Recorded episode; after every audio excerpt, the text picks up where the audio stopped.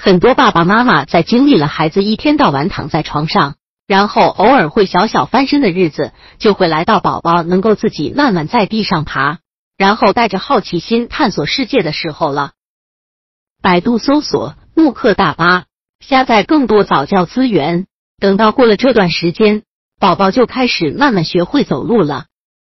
这个时候就要依靠爸爸妈妈的帮助了，因为对于宝宝来说。走路是一件非常重大的事情。学习走路是一个循序渐进的过程。最初宝宝开始学习的时候，首先是先开始学习翻身，接着宝宝慢慢的学会了坐立、爬行，最后当宝宝腿部肌肉足够强大的时候，就能够慢慢尝试行走了。接着经过不断的尝试，无数次摔倒站起来之后，就会慢慢开始学会行走。事实上。有很多方法能够帮助爸爸妈妈鼓励孩子步行哦。接下来的文章里面就为大家好好介绍一下这些小方法。一、避免通过学步带锻炼。虽然带有弹力的学步带是可以在一定程度上帮助宝宝平衡自己的身体，同时也是能够在很大的程度上帮助爸爸妈妈更好的掌握宝宝的行动。保证宝宝在走路的时候的安全，也让宝宝能够在爸爸妈妈的控制之中。不过，事实上，学步带是妨碍宝宝走路的。爸爸妈妈其实最好是能通过学步带来帮助宝宝锻炼小腿肌肉，同时在锻炼的时候也能够帮助婴儿的臀部和骨盆肌肉正常发展。没有足够的躯干肌肉。和大腿力量，婴儿在站起来的过程中是没有办法平衡自己的体重的，这也是学步带的最佳用途。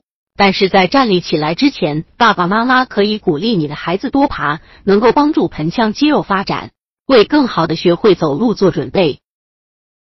二，赤脚在室内走，有一部分的人或许会跟爸爸妈妈建议。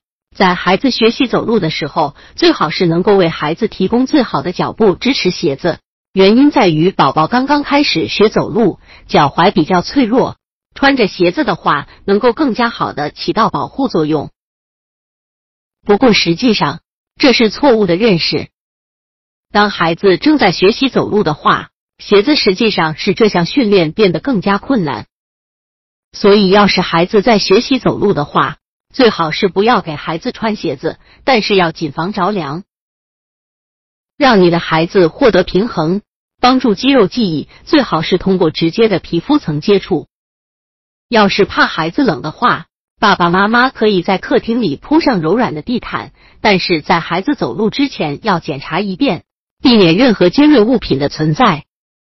接着就可以扶着宝宝在地毯上练习行走了。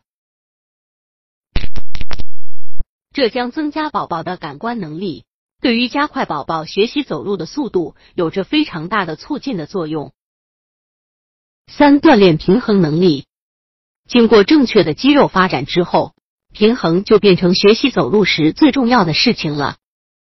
因此，帮助宝宝锻炼平衡能力，这个时候就变成了爸爸妈妈要做的非常重要的事情了。刚开始是扶着宝宝走路。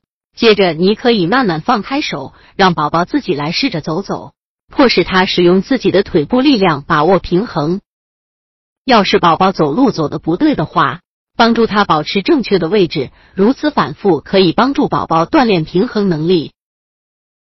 四多走几步的诱惑，要是你保护措施做的太好的话，他不会主动的走。刚开始的时候。可以把他最喜欢的玩具或最喜欢的零食放到几步之外的地方，让宝宝自己去拿。可以把东西放远，但是千万要把玩具或零食放到安全的地方，远离厨房等场所。